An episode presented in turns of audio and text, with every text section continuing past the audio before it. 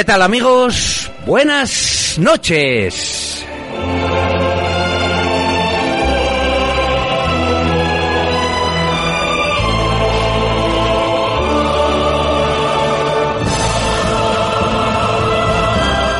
Tras el megapuente que une la Sagrada Constitución con la Inmaculada Concepción vía San Ambrosio, regresa a APQ Radio, la hora más cinéfila y extraña que os podáis imaginar.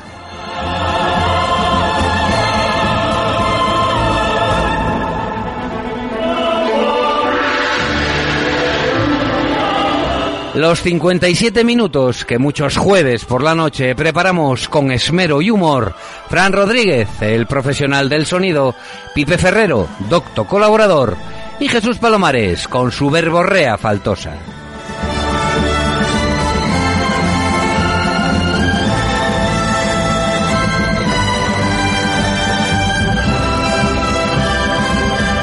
Os debemos una explicación de la última edición del FIX y esa explicación que os debemos os la vamos a pagar, como diría el alcalde de Villar del Río. Así que preparaos para la segunda y última parte de la glamurosa fiesta anual del cine que se celebra en la Villa de Jovellanos.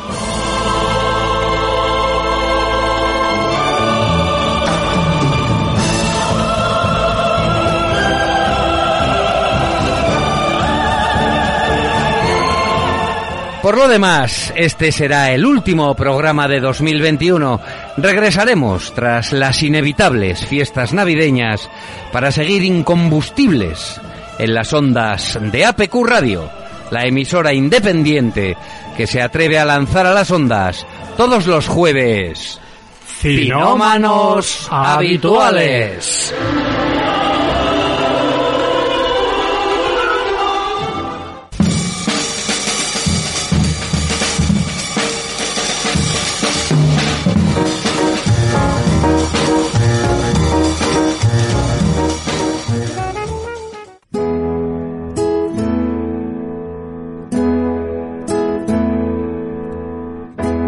Allá donde el elogio está seguro,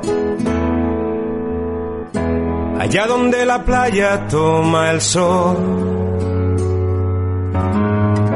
La gente ya pasea por el muro, pongamos que hablo de Gijón. Entre el mogollón de películas y cortos programados en el FIX, destacaba la última cinta de Iciar Boyaín que además acudió al pase que se ofreció a prensa y público en el Teatro Jovellanos. Menuda, vestida de rojo intenso, estuvo amable con el personal que lo fotografió en la alfombra verde de la entrada del teatro. Como gran estrella invitada del festival, la acompañaba el director, Alejandro Díaz Castaño, además del productor de la película y un escogido set quito cinematográfico. Me acerqué a fotografiarla sin atreverme a decir nada. Cruzamos un par de miradas, de esas que quieren decir, tu cara me suena. A mí por supuesto que me sonaba, y mucho, la suya. Y supongo que la mía, por aquello de que es bastante común, la confundiría Iciar con alguna otra. Sea como fuere, y como demostró en las palabras que pronunció antes de la proyección de Maichabel, la Boyaín es una mujer humilde y trabajadora, con gran carisma y mucho talento, que se ha ganado a pulso un lugar en lo más alto del panorama cinematográfico español. Bueno, sobre eso, eh, a ver, no voy a agradecer a mi padre y a mi madre que hacemos una huella que aburre tanto, pero sí que quiero eh, decir una cosa que me parece mm, muy elemental, pero que no hay carrera posible si no hay personas que crean en ti. Esto vale en general, vale para hombres, vale para mujeres. Eh, hay, hay cosas fundamentales que uno necesita para hacer cosas, sobre todo cosas como es el cine, que no se saben, son aventuras que no se saben van a acabar. Y es que, que hay personas que crean en ti y que confían en ti. Y, y, he tenido la suerte de encontrar siempre personas en mi camino. La primera Victoria dice que se le ocurrió que yo podía ser actriz, cosa que yo no tenía absolutamente ninguna idea de ser eh, después Felipe Vega, que siguió dirigiéndome en tres películas, Manuel Gutiérrez Aragón, me dio otra oportunidad más para seguir una carrera como actriz. Pongamos que hablo de Gijón.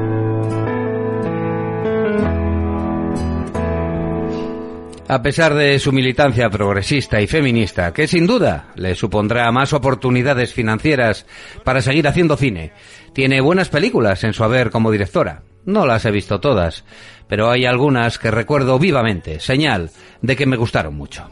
Te doy mis ojos, de 2003, es un drama sobre posesión enfermiza, cinta estremecedora y dura sobre tener el demonio en casa, con las cejas de Luis Tosar, con el que trabajó también en la magnífica También la lluvia de 2010, cine dentro del cine, con el drama social de la lucha por un recurso vital como es el agua.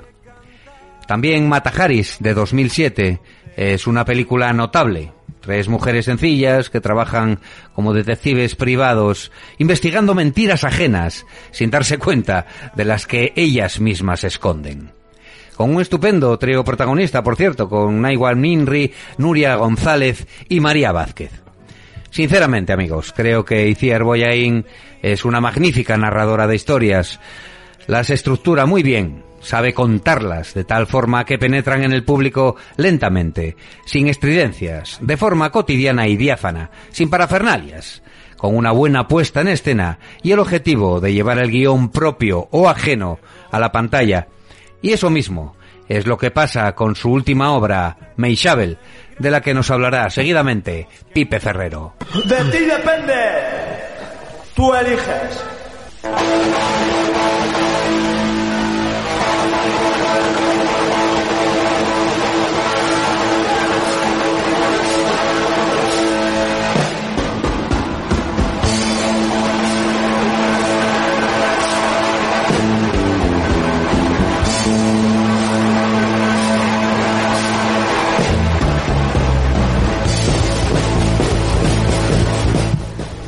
Y sí, vamos a hablar de esta última película que nos presentó, ¿verdad? Eh, Iciar hace pocos días en Gijón, que es Maisabel. Isabel, eh, una película que ya por delante nos gustó bastante, ¿verdad, Jesús? Hombre, vaya que ¿Eh? sí. Ahora hablamos de ella largo y tendido. Nos, nos, gustó, nos gustó bastante. Bueno, protagonizada por el gran Luis Tosar, como tú muy bien dices, que eh, muchas colaboraciones tiene con él, que está genial. Yo creo que es, si no su mejor, de sus mejores papeles. O sea, Sí, junto por- con la celda... Sí, con Zelda 211, 211. También, también. Y como para acompañar a al cejudo eh, gallego, ¿eh? tenemos a Blanca Portillo, que protagonizan los dos la película. Bueno, tocar el tema del conflicto vasco es siempre una propuesta delicada a la hora de trasladar a la pantalla sin herir sensibilidades, ¿verdad? ¿Te acuerdas eh, tú que ya me habías recomendado, creo que la viste, ¿no? Mm, una serie de gran éxito llamada Patria, Patria, sí, Patria. ¿verdad? Que presentó a HBO, basada en una novela de Fernando Aramburu, ¿no? Que recorre la historia de dos familias que pasan duros momentos durante los asesinatos y atentados, ¿no? De, ETA en el País Vasco. Por ejemplo, ahí tenemos un ejemplo. Hay muchas, ¿eh? Hay muchas, hay series, hay películas, hay de todo. Bueno, pues en la jornada segunda del Festival de San Sebastián, eh, la Boyaín pues nos emocionó, nos emocionó a los que estábamos allí. Pero antes lo había hecho ya, fíjate, en San Sebastián, porque su película aspiraba a la Concha de Oro. Así es, no la ganó, pero... Sí, por cuarta vez ya, la pobre mujer, que por cuarta vez está nominada y no se la dan. Lo que sí, eh, le dieron, estaba más, tenía más nominaciones, le dieron el premio, como yo creo, entre comillas, un poco de consolación, al premio al cine vasco, ¿no? Que se llama, es un premio que hay en el Festival San Sebastián. Aunque ella no es vasca. Aunque ya no es vasca, pero bueno, ya sabes, debe ser películas relacionadas con... Sí, y bueno, y además llama Iciar, que es un nombre bastante Decías, vasco. eso, si voy Ah, ahí, bueno, también podría ser de Sí, por ahí. sí. Pero bueno, a ver. Maisabel Lasa, viuda de Juan María Jauregui, es gobernador civil de Guipúzcoa eh, y dos etarras arrepentidos que asesinaron a su marido el 29 de julio del 2000. Pues de eso básicamente va, va en cuestión eh, la película. Está inspirada en hechos reales, ¿eh? como decimos. Y arranca como arranca, pues con el asesinato de este señor, con dos tiros en la nuca entre varios testigos eh, en un bar. Está en un bar-restaurante ahí en el País Vasco. Llegan y ¡pah! pegan dos tiros. El teléfono suena poco después en casa de Maisabel, mientras se seca el pelo, y la insistencia le hace temer lo peor. eh, como se observa en la mirada en el espejo del baño. Muy buena escena, me Sí, gusta sí. mucho esa Bueno, a escena. mí también. Muy buena. Su hija María está con unos amigos en la playa. Te das cuenta, otra escena brutal. Es que es brutal porque Iciar cuenta muy bien las películas. Aparte de lo que tú dices, ¿no? Las cuenta muy bien. O sea, sobran las palabras, sobran las palabras, porque la hija está, como decíamos, con unos amigos en la playa y se ve la escena de cómo llega al coche, su tía se baja del coche y echa a caminar despacio. Y no hay una sola palabra. No hay una palabra, no hay una palabra. Echa a caminar despacio hacia ella, llorando, y ella la mira, llorando, echa a llorar y se abrazan. Esa, esa escena es, es brutal, es, o sea, es, Ya es- lo es arte, es arte se puro. temían lo peor y... No, no, es arte puro esa escena, ¿eh? es que es brutal y acaba con ellas dos, con ellas dos y es que el espectador, los que estamos ahí, se- vamos, los podemos introducir eh, dentro de esas personas y sentir su dolor, ¿verdad? Porque ahí ya se sabe todo, ya Así es, Pipe. ya se sabe todo. O sea, a mí ya, ya te digo por eso que no me gustó solamente cómo está planteada, sino cómo está rodada también, ¿no? Sino cómo está rodada, con esos vacíos, esos silencios donde no hacen falta las palabras, no hacen porque ya sabemos de qué estamos hablando, ¿no? De qué estamos hablando. Entonces, ¿de qué trata esta mujer? ¿Qué hace esta mujer para los que no sepáis, que seáis más jóvenes y no estéis, eh, no sé, así un poco familiarizados con, con, con el entorno, con la, la palabra ETA, ¿no? Porque para los, por ejemplo, ahora vemos nuestros hijos, sobrinos, etcétera, ¿no? Ya, pues esto les queda como algo de atrás, ya. Algo les, que- algo histórico, ¿no? Algo que no vivieron, pero nosotros sí lo vivimos. Lo vivimos de lejos, por suerte, pero también de cerca, ¿no? Porque no estábamos en el País Vasco, evidentemente. Eso tendría que ser un infierno, la verdad. Porque no podrían ni hablar. Y es más, cuando estallaba una bomba ni se asomaban a la ventana. Fíjate. O sea, una- Era una cosa terrible. Bueno, Fíjate, bueno, pues Maisabel, ¿eh? Maisabel, ¿qué era? Maisabel eh, está basada en la historia de esta mujer, de esta mujer, de, de la mujer de, como decíamos, de... Maisabel de- Lassa. Maisabel Lassa, eh, de Juan María Jauregui, él es gobernador civil de Guipúzcoa, ¿no? Y era una mujer de fuerte person... Era y es. Sí, sí. Una mujer de fuerte personalidad y comprometida con las ideas dialogantes de su marido que tenía anteriormente, antes de ser as- asesinado. Se convirtió en ejemplo y referente de estas reuniones restaurativas que tanto vemos en, en la cinta, porque como decíamos, esta cinta está hecha y basada en, en- en hechos reales. ¿no? Entonces ella se convirtió en ejemplo, ¿por qué? Porque acudía, ¿eh? Instruía eh, incluso a la gente que iba y fue, eh, bueno, fue el motor, el motor, fue la primera. la primera, la primera. Fue la sí, primera señor. víctima que se reunió con, Con- con los asesinos de su marido. Eso es, con los asesinos, la primera, y a partir de ahí hubo unos, me parece que fueron 14 encuentros Sí. en total, con diferentes víctimas del terrorismo Luego- de ETA. sí, luego el Pues- PP sí, cortó y con el- sus asesinos, eso Sí, es. El con- PP luego llegó y en 2011 echó ahí las tijeras y, claro, lo- ir a hablar con, con otros, pero Eso con los es. asesinos no. Eso es, en el No- 2011, No, sí. perdonamos, ni Cortó- queremos que perdonéis. Nada, nada, nada. No quieren, no querían nada, pero nada de nada.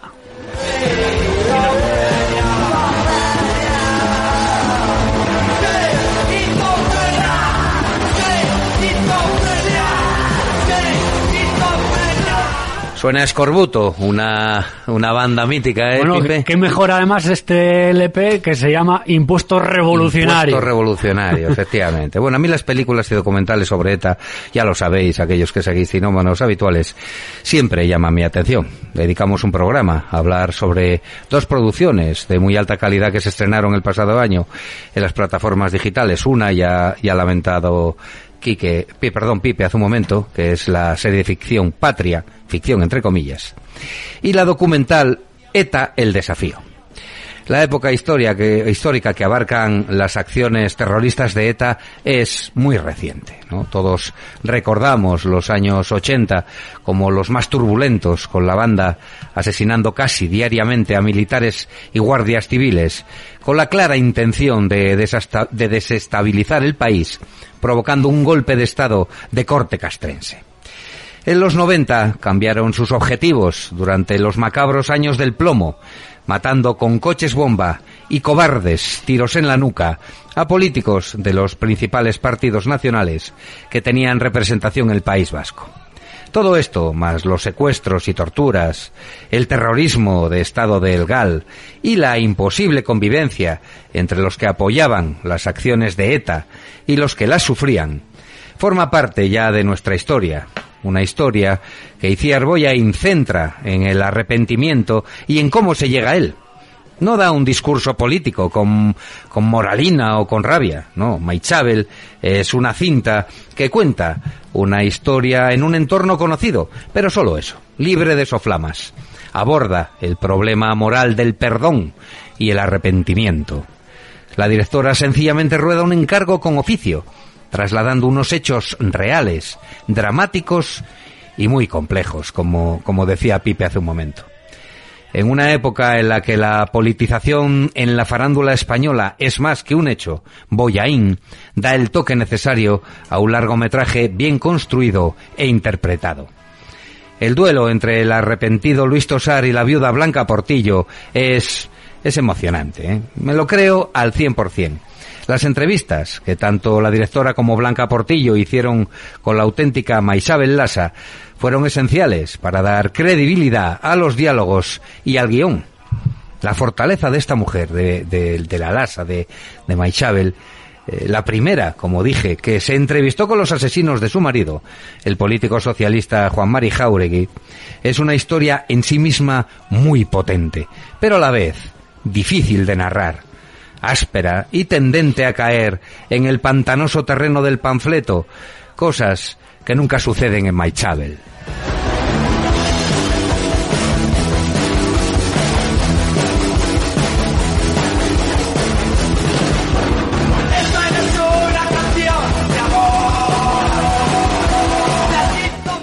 Pues sí, pues sí. Eh, eso es lo que tú dices. Ella colaboró eh, arduamente, ¿no? Con la directora, tanto la directora como con la actriz principal. Sí, con Blanca. Con Blanca Portillo, porque la interpretaba ella precisamente, ¿verdad? sí. Y quién mejor que ella, que está viva, tiene 72, me parece, Sí, por ahí por anda. ahí anda, sí. 71, 72, para, vamos, para asesorarla, ¿no? Y para decirle tal matiz o cual. Luego ya la directora, pues hizo su criba y ya metió lo que quiso, evidentemente, ¿no? Pero bueno, está. Yo, igual que tú, me lo creo, vamos, perfectamente. Es que Blanca Portillo encarna a la protagonista de una manera magistral. Lo hace con una humildad y entrega absoluta. Eso ante todo. Eso ante todo. ¿eh? Y ella dice en unas declaraciones que, que, bueno, claro, se metió de lleno en ese papel Blanca porque. y descubrió tantas cosas que no sabemos, no sabemos nada. No sabe, no sabe nadie, ni, ni incluso los vascos que viven ahí en el País Vasco, de del entorno eh, cercano de ETA, ¿no? De esa gente, son personas también. Vale, son asesinos, evidentemente. Hay que reprobar lo que hacen. No se puede hacer eso, por mucho que te guste tu patria, tu tierra. No se puede asesinar ni matar. No, eso no se puede hacer, quitarle la vida a nadie. por- Cobardemente, además. Eso es cobardemente por la espalda, o como si es por la cara, me da igual. O sea, no se puede matar.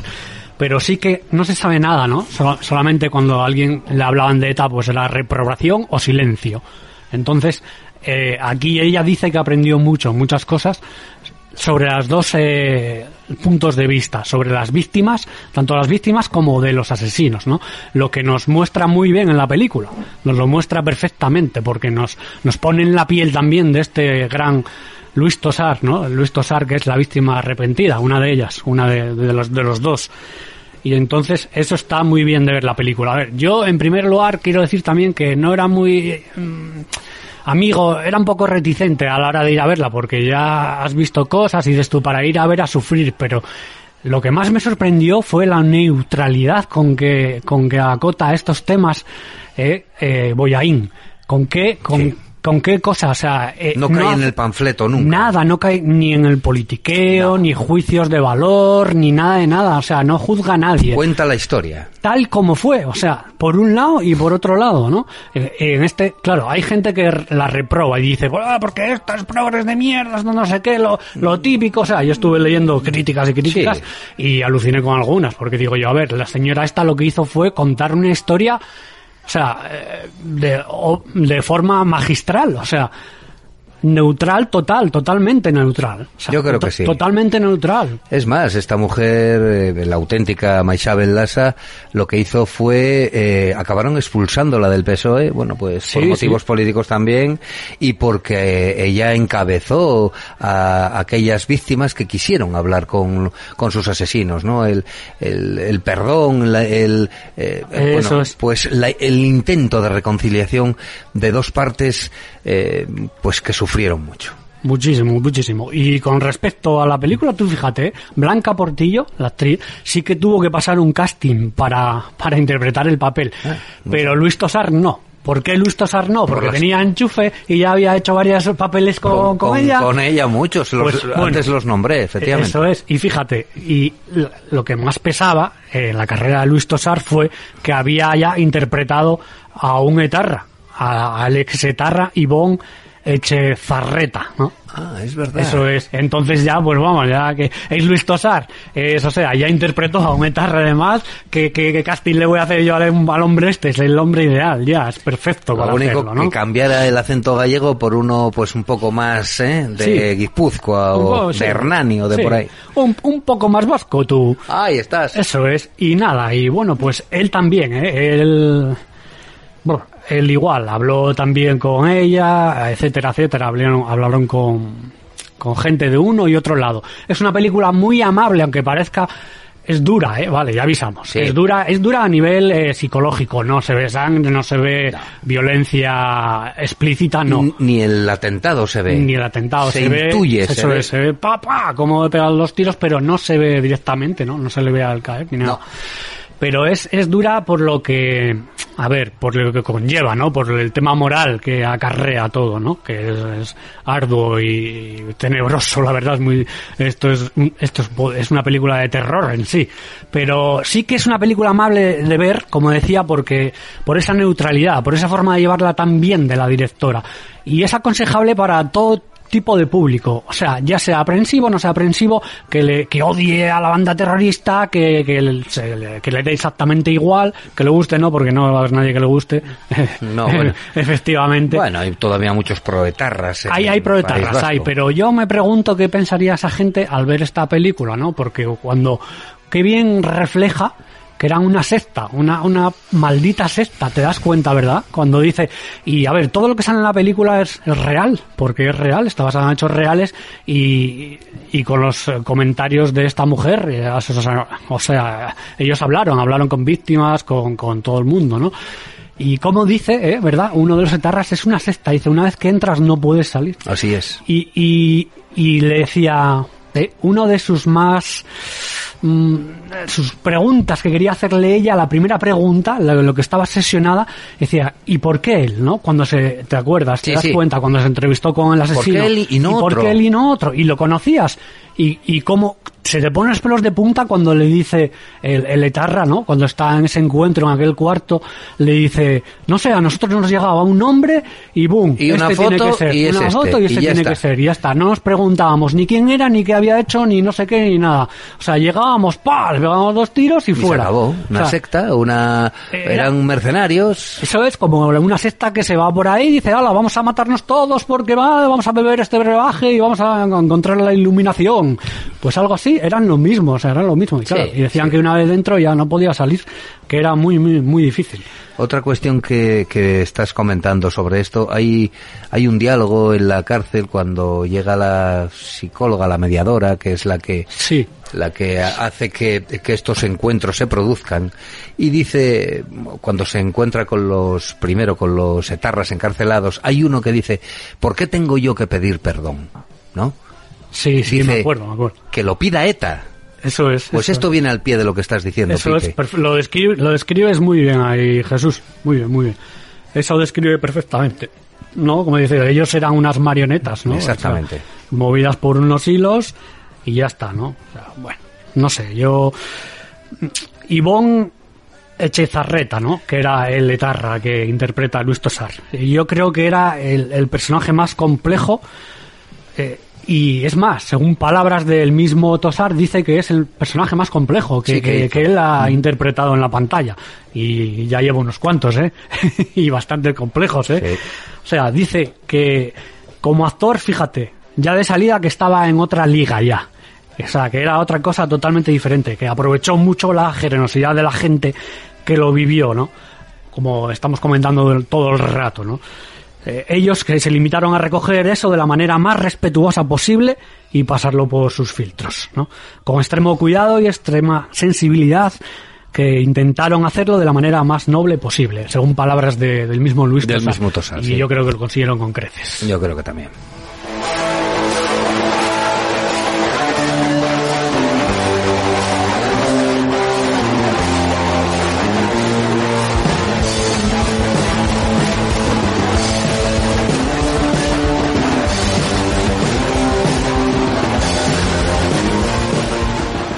Bueno, como ya habréis supuesto, Maisabel es una buena película que me gustó sobremanera, como a Pipe. Si bien es un tema al que me presento predispuesto a conceder licencias que no hago con otras temáticas, la gran cantidad de información que acumulo sobre el larguísimo periodo de actividad de ETA y la guerra sucia que contra ella efectuó el Estado español me hacen pensar en que la película no va de terrorismo, sino de las circunstancias que lo rodean su política sangrienta, los asesinos encarcelados abandonados por la organización que amenaza a los familiares de aquellos que acceden a reintegrarse y hablar con sus víctimas. Es un proceso que lleva tiempo y un absoluto cambio de pensamiento. Hablar con la viuda del tipo que asesinaste o ayudaste a asesinar, de por qué llegaste a hacer semejante salvajada y sobre todo plantar cara ante las consecuencias de tus actos es duro y requiere la valentía que no se tuvo cuando disparaste traicioneramente un tiro en la nuca a un padre, a un hijo, a un esposo o a un hermano de alguien. Por otro lado, está Maisabel y su hija. La una quiere hablar para saber, quizá para intentar perdonar. La otra ni olvida ni perdona. Pero termina entendiendo a su madre, que se enfrenta no solo al cara a cara con el asesino, también a la incomprensión de sus iguales, tal y como sucede en el otro bando. Iciar Boyain hace una de sus mejores películas, quizás la mejor desde Te doy mis ojos, con un guion compartido con Isa Campo, que desarrolla desde el principio esos personajes tan conocidos en la filmografía de Boyain, los rebeldes, los luchadores que no se rinden, los que buscan la solución aunque no sea posible. Maisabel es una película que queda como un ejemplo, y ojalá lleguen muchos más, de cine reflexivo, no aconsejable para quien solo acepta el cine de evasión, y también de cine honesto y valiente, al afrontar sin tapujos las realidades de nuestro mundo sufriente, al respetar profundamente al espectador, dejándole libre para que juzgue los hechos que ve en la pantalla. Más que dar respuestas, es un cine llamado a concienciarnos, a cotejar con otros nuestros prejuicios, ideas y sentimientos, en definitiva, a, provocar el debate al salir del cine.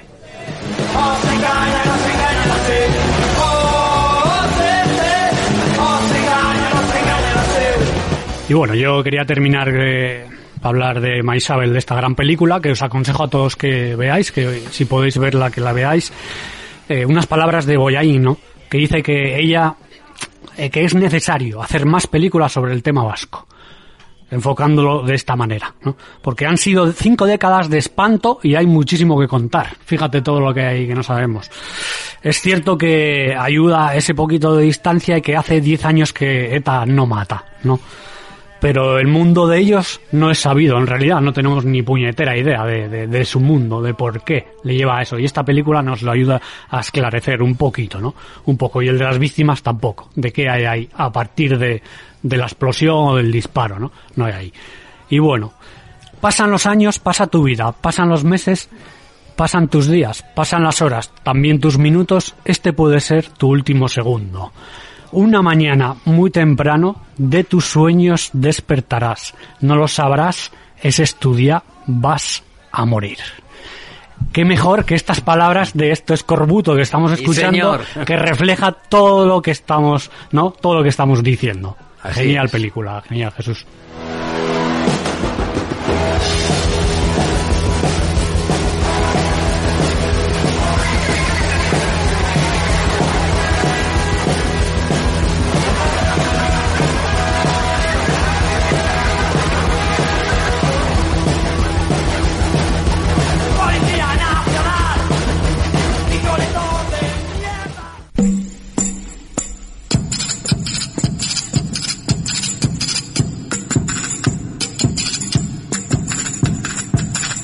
Sal a bailar buena moza, sal a bailar buena moza.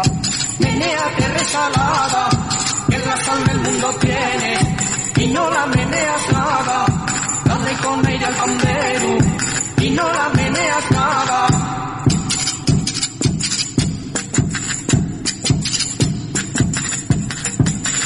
Los cantones del Miosfal, los cantones del Miosfal, son de una orella carbosa. Suena la J de Pajares de fondo, amigos, y suena porque teníamos mucho interés en ver Pajares, un documental que hablaba del paso por el mítico trazado ferroviario que nos une ciento y pico años después con la meseta. El caso es que tras una pequeña presentación a cargo de su autor, el fotógrafo y editor Antonio Corral Fernández, comenzó la proyección de planos de trenes circulando por distintos tramos de la variante de Pajares.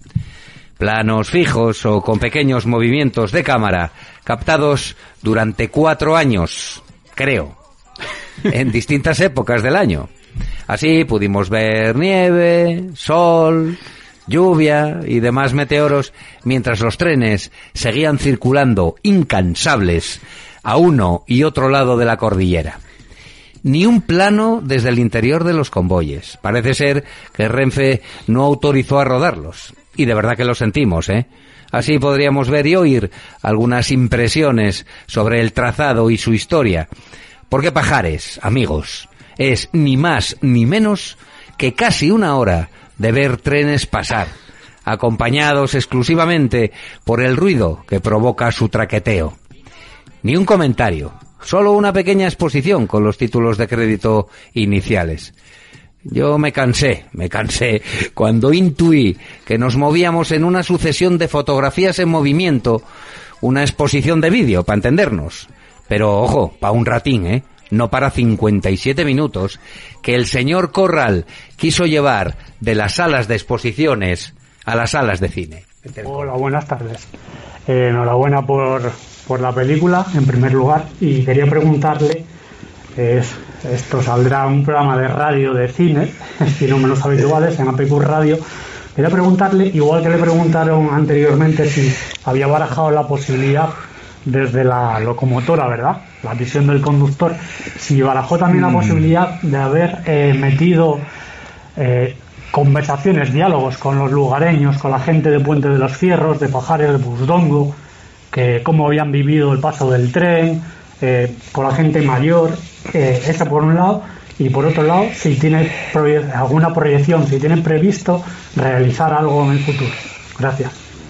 Bueno, eh, respecto a la primera, yo sí que a nivel personal sí que tuve encuentros con vecinos de Casorbida, con muchos ferroviarios, gente vinculada al ferrocarril de todo tipo y me explicaban y eso me enriquecía a mí personalmente. Yo quería saber por curiosidad todo eso, pero no lo consideré importante en el libro. El libro no tiene una visión pedagógica, eh, sino es un, digamos, es una narrativa visual. Yo quería dar mucha importancia a lo que es el ferrocarril, esa inmensa mole de montaña, ese trabajo impresionante y sobre todo el sonido, el ruido, el movimiento. Y lo otro, muy importante, pero no lo metí. No creía, creí que, que, que chocaba, ¿no? Y si tengo más proyectos, era la segunda pregunta. Mm, así concretos, no. No, no. Normalmente toda la, la producción mía fueron siempre proyectos de largo recorrido, que yo llamo, ¿no? que me empleaba, empleaba años. Por ejemplo, el trabajo de la minería fueron muchos años haciendo esto. Otros libros que tengo publicados llevan años y este también. Y no tengo así en concreto, digamos, algo que me apasione. Yo, la condición indispensable para hacer algo es que me tiene que apasionar, lo tengo que pasar muy bien, tengo mucha necesidad de aprender y meterme en ello, y si eso no se da, hacer por hacer fotos, por eso no, no. Y, en ese sentido estoy un poco pobre, porque mientras hice este trabajo lo pasaba muy bien. Y ahora al acabar, pues te quedas un poco huérfano. Pero bueno, igual sale algo por ahí.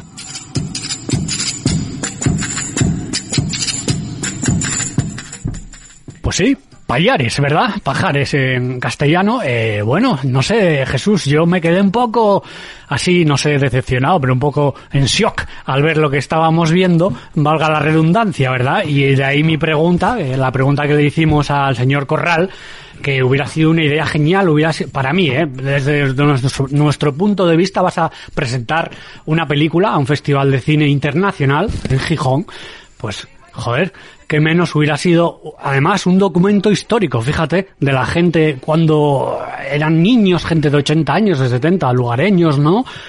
Contando cómo, cómo hacían, antes subíamos en burro, no sé qué, no sé cuánto. ¿no? Nada. De nada. Tren, Trenes. Tren tras tren tras tren. Bueno, el tío está Tren. enganchado de los trenes, se lo dijo después. ¿eh? Sí, cuatro años, cuatro años con su silla de playa sentado esperando Sí, sí. a que pasaran los trenes. Ocho horas seguidas, nos Y- contaba. Y Ocho horas. papando frío a saco. Bueno, tiene su mérito el señor, ¿eh? tiene su mérito, Sí. pero Él es un fotógrafo, está un claro. fotógrafo es extremo metraje, extremo, que igual le sobraban 50 minutos o más. Sí, porque que dura 57. Siete, o por Sí. ahí. Pero bueno, tiene que haber de todo, ¿verdad? Y nos atraía el título y fuimos a verlo, ¿cómo no? Teniendo aquí Gijón esta gran oportunidad.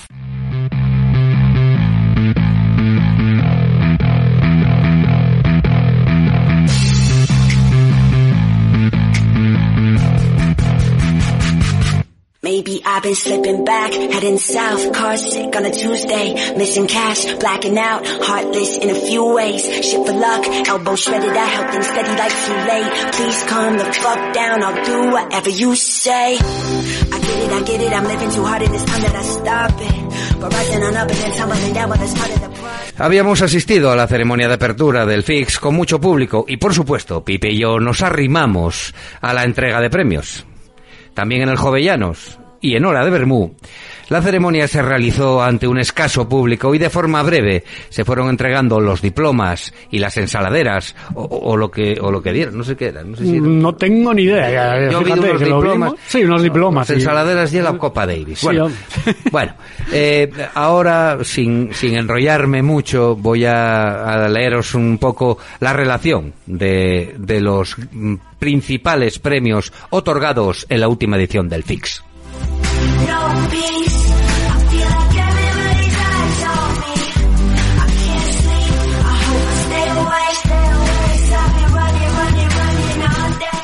En la sección oficial, que se llama Retuellos, el premio al mejor largometraje fue Rien à futur, de Manuel Mar y Julie Lecoustre, una coproducción franco-belga.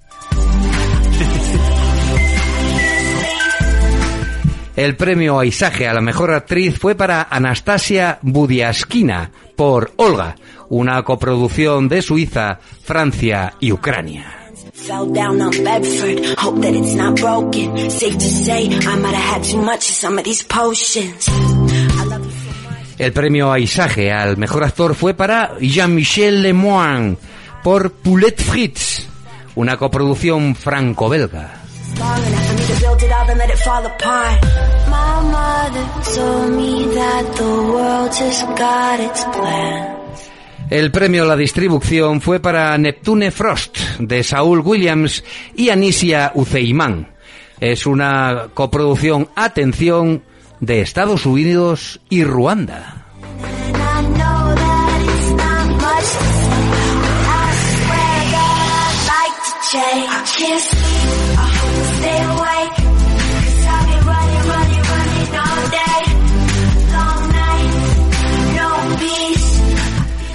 En la sección oficial de la de, que se llama Competición Álvar, el premio al mejor largometraje fue para Higiene Social de Denis Coté, un canadiense que estrenó este film en 2021, en este año, claro.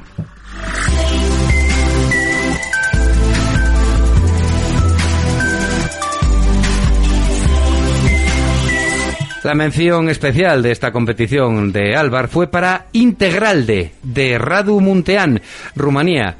Claro, esta es una de las películas que teníamos que haber visto y que habíamos hablado. En fin. Sí.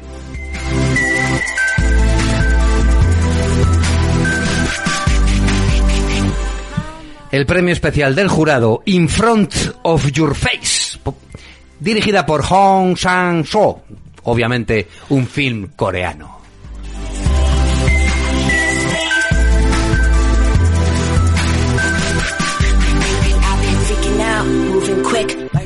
El premio a la distribución fue para The First 54 Years, an Abbreviated Manual for Military Occupation, de Avi Morgavi, una coproducción, atención, francesa, finlandesa, israelí y alemana.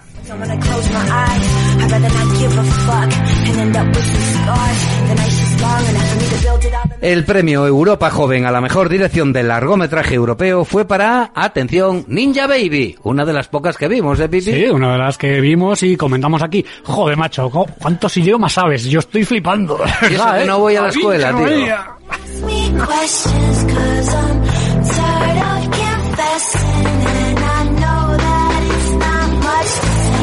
Bueno, estos son los premios más importantes, obviamente hay muchísimos más. Y en la ceremonia, pues, aunque duró poco, por allí desfiló muchísima gente, ¿eh, tío. Uh, no paraba, no paraba. Es que no los dejaban en el escenario más de 10 segundos Ah, o 15. Llegaban, pam, pam, no, no decían algunos ni una sola palabra. No, no, nadie dijo nada. Fíjate, ni Mastroianni dijo nada. Nada, nadie. O Está, sea, es Chiara que- Mastroianni, Chiara eh, Mastroianni. la hija de Gran Marcello, no dijo nada. Le Nada. dieron un premio, yo pensaba que iba a decir unas palabras y es que no dijo nada. Nada. Bueno, con esto cerramos Gijón. Cerramos. Gijón. Nada más decir que, bueno, si os interesa saber el resto del palmarés de la última edición del FIX, solo tenéis que entrar en la propia página del festival.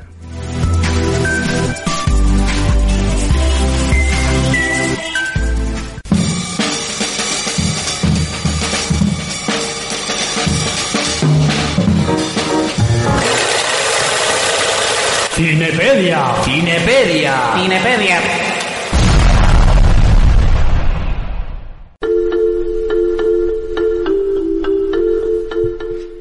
Otra semana más, conocimiento, conocimiento, conocimiento. Vamos con curiosidades varias esta semana. ¿Qué te parece el Me tema? parece estupendo, la gente está Pues que expectante. Vamos a decir, vamos a comenzar. ¿Por qué porras llamamos el séptimo arte? Estamos continuamente haciendo alusiones séptimo arte, séptimo arte. ¿Por qué? ¿Por qué? ¿Por qué? Durante el periodo helenístico 323 antes de Cristo hasta el 31, en la Grecia clásica, la arquitectura era considerada como el arte mayor, ¿no? Y que de ella provenían o se derivaban el resto. Pero a partir de la obra del dramaturgo y crítico de cine Ricciotto Canudo, Tú también Eh, sabes idiomas, coño. Ah, bueno, la de Dios. se, se- se dejó por sentado en el Manifiesto de las Siete Artes, publicado en 1911, que el cine entraba en el puesto número 7, dejando la clasificación Clasificación. así. Redoble de tambores, Frank. En el número uno, la arquitectura. En el número dos, la escultura. En el número tres, la pintura. Para el cuatro, la música. Al quinto, era compartido. Le, le, le compete a este quinto puesto la poesía y la literatura. En el sexto, la danza. Y en el séptimo, tenemos el cine. Por eso es el séptimo cine. El séptimo arte. El séptimo, el séptimo cine es el séptimo puesto en el Ah. cine, que es el arte. El séptimo es el cine, que es el séptimo arte. vale, vale, dejémonos de, Sí. de un poco ya de tonterías y vamos con la dos, que es muy seria, muy seria. Veamos. La curiosidad número dos. ¿Cuál es la película más larga en la historia del cine? Dime una cantidad. Pues no lo sé, quizá la que grabaron cuando Fidel Castro dio el famoso discurso en, en la ONU que duró cinco horas. Vale, ahora voy a decirte yo. Dos artistas suecos quisieron que el espectador sintiese en sus carnes la duración real que tardan sus aparatos electrónicos en llegar a una tienda de Estocolmo desde que salen a miles de kilómetros desde China, eh, que es su país de origen de salida. Logistics es una película experimental sueca de 2012 concebida y creada por Erika Magnusson y Daniel, Andersson. Tú decías 5 horas, ¿verdad? Vale, pues te lo voy a decir primero en minutos. 51.420 minutos. La edad que tengo yo. Ahora horas. 857 horas o en días. 37 días y 17 horas. Película más larga jamás realizada. Bueno, oye, el normal, 35 días de película, joder, ¿quién no ve eso? Claro. Cualquiera. Cualquiera. Te sientas en el te sofá. Pones ahí la tele y venga, fuera. Una caja de cervezas. Eso es, una caja, un camión, mejor. Más bien. En el número 3, ¿a tu perro también le gusta el cine? No, que tú tienes gato. Yo tengo gata. Gata, vale, pero mira, los primeros antecedentes de un cine pet friendly, pet friendly, ¿qué es eso? Pues otro anglicismo famoso que es de todos los locales que son amables con los mascotas, especialmente con los perros, ¿no? Se tiene datos eh, de México en el año 2016, ahora hace cuatro días, cuando un cine en Lomas Verdes decidió abrir este tipo de funciones para que las personas disfrutaran acompañadas de sus mascotas. ¿Qué le parece llevar el perro al cine? Estas funciones contaban con un volumen de sonido que no aturdiera a los perros, evidentemente. Además, se incrementó la luz, la, luz, la iluminación, para que refractaran los tonos de luz de la pantalla en toda la sala, ya que la visión de los perros, como sabemos, es, muy diferente a la de los humanos. Y por último, se ambientaba la sala con una temperatura suave, con el aire acondicionado muy bajo. Qué cosa, ¿eh? ¿Te das cuenta ahí que va el perrín a ver la película, a ver si le gusta o no? Oye. ¿Y cómo sabes si le gusta o no le gusta, tío? Ya, ya te digo, no sé. Bueno, bueno, y vamos con la última. La última curiosidad. El actor que más papeles ha interpretado en un mismo filme. No, no es Eddie Murphy, si alguno, si alguno lo piensa. Te lo juro ¿Estás que lo estaba pensando, ¿Eh? tío, Eddie ya, Murphy, sabía yo, tío. ya lo sabía yo. Fue el británico Rolf Leslie quien interpretó a, tra, tra, tra, redoble de tambor otra vez, 27 personajes distintos en 60 Years a Queen de 1917. Bueno, quiero destacar también, es este señor, 27, a otros dos, ¿eh? Que son de los que más también, no están ahí, pero ahora. Uno es el español que más papeles ha hecho. ¿Quién puede ser? Ya hablamos de él. Empieza por J y su apellido por M. López- Jacinto no, Molina. Molina. Ah, bueno. Paul Nashi, coño. ¿Sabes cuántos papeles hizo en El Aullido del Diablo? Interpretó diferentes. 12, nada más y nada menos que 12. Y de director también. Y de director, Es que, no, claro, no, no, la dirigió, la guionizó, la, produjo, la, produció, produjo. la produjo, La- la... protagonizó 12 papeles diferentes. Llevaba hasta el catering el, el hombre. Buah, llevaba de todo, de todo. Y también quería mencionar también a Alec Guinness, que hizo ocho papeles, uno de ellos femenino, en ocho sentencias de muerte de Pues 1949. de, de eso hablamos aquí, sí. Sí, señor. Ocho papeles, uno femenino. Bueno, ¿nos da tiempo a un par de ellos más o no? ¿O cortamos? ¿Cómo lo ves? Venga, da uno más, venga. Cine que huele. ¿Qué es eso? ¿Qué cine que huele? Pues en 1959 se estrenó en Los Ángeles Saint Mystery un film de intriga en el que la clave del misterio estaba en la colonia del asesino. Entonces pensaron, ¿qué podemos hacer? Pues vamos a usar una nueva tecnología en su proyección, llamada el arorama, que consistía en una máquina que rociaba toda la sala con unos polvillos que simulaban los olores de la película. el problema es que a mitad del metraje pues, eran tanto los polvitos que había en el aire que al final uno no sabía qué escena de la película estaba oliendo, si una u otra. Y con el fracaso de la arorama dio lugar a nuevas formas de atraer al público. ¿No? Una de las más polémicas fue el Sensurround, estrenado en la proyección de Terremoto. Sí, aquel famoso sonido en Surround. Pues mira, a los 45 minutos de la película se produjo el terremoto de Marras. Pues bien, los potentes baffles distribuidos por la sala amplificaban el sonido haciendo vibrar el suelo y las butacas, ¿eh? no solo el Sí, suelo.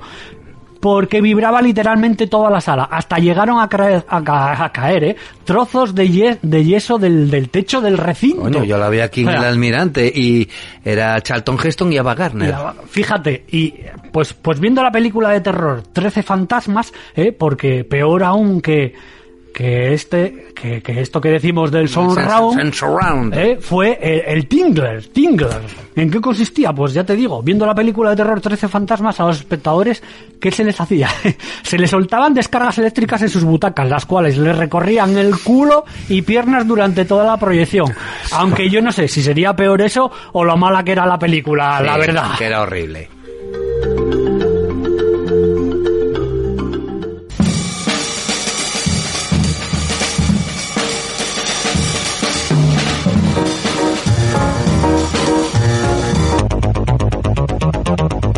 Efemérides. Efemérides. Efemérides.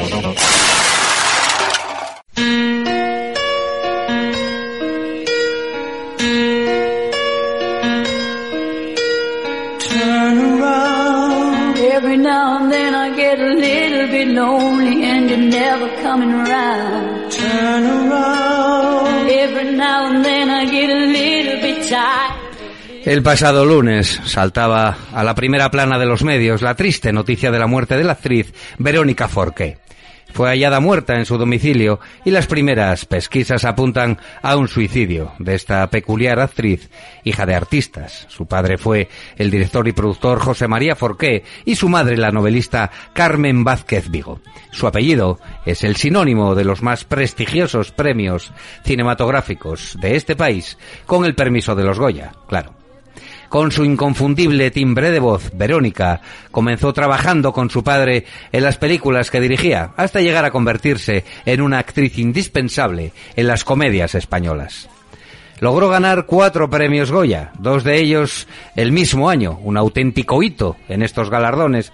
Su vasta filmografía comienza con un pequeño papel en Mi querida señorita, de Jaime de Armiñán, cuando contaba solo con 17 años. Sus títulos más destacables, a juicio de este locutor, son ¿Qué he hecho yo para merecer esto? de Almodóvar, La vida alegre de Fernando Colomo, Bajarse al Moro, cuya obra te teatral también interpretó por toda España, Reinas, muy buenas reinas de Gómez Pereira, Kika, otra vez con Almodóvar, Los años de las luces de Fernando Trueba, sin olvidar que dobló a Shelley Duval en la versión en castellano del mítico film de Kubrick, El Resplandor, y fue el propio Kubrick quien la eligió para el doblaje. Actriz muy querida por el público, solía hacer papeles de ingenua, algo que en la vida real estaba muy alejado de su auténtica personalidad. Fue una de las protagonistas de los últimos meses del programa de televisión Masterchef. Masterchef, ojo, el celebrity, ¿eh? Que abandonó por cansancio. No tengo buenas noticias, dijo. No me encuentro bien. Estoy agotada, aseguró ante los miembros del jurado, a los que comentó no poder estar a la altura. Es que no puedo, decía. El cuerpo no puede, no puedo con mi alba. Volveré cuando esté buena. Pero Verónica Forqué ya no participará en Masterchef ni en ningún otro estúpido concurso, ni podrá lucirse de nuevo en las pantallas y los teatros de todo el mundo porque una prematura muerte a los 66 años se lo impidió.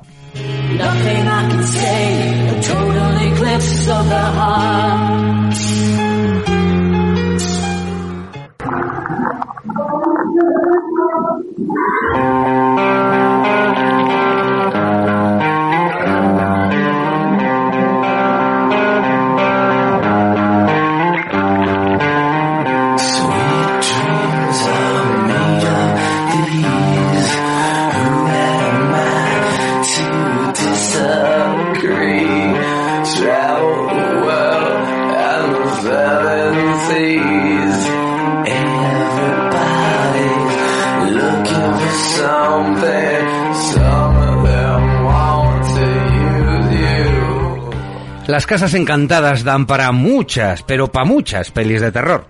House of Haunted Hill fue una de ellas, que sin pena ni gloria pasó por las salas de cine cuando se estrenó en 1999. Su banda sonora contiene una versión del tema de Eurythmics, Sweet Dreams, interpretado por el satánico Marilyn Manson.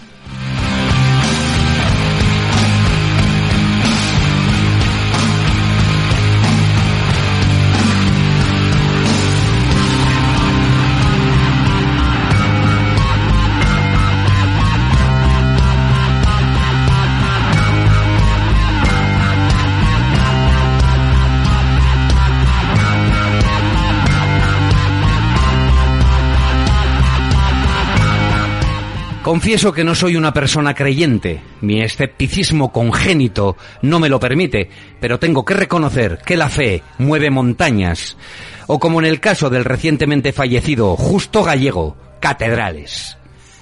Gallego levantó con sus manos una catedral en su pueblo, mejorada del campo, a media hora de Madrid, a base de chatarra y materiales reciclados, sin planos ni proyecto.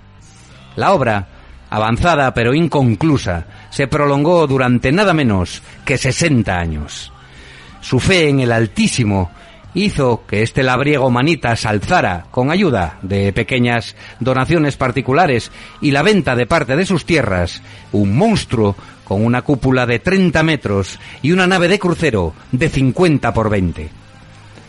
Ahora que Gallego se ha reunido con Dios, todos son alabanzas y parabienes, pero justo tuvo que soportar durante más de 30 años los insultos, la incomprensión y las pedradas que le propinaban sus garrulos vecinos, prueba viviente de que en España aquel que se sale un poco de madre recibe inquina y aislamiento en lugar de ánimo y ayuda.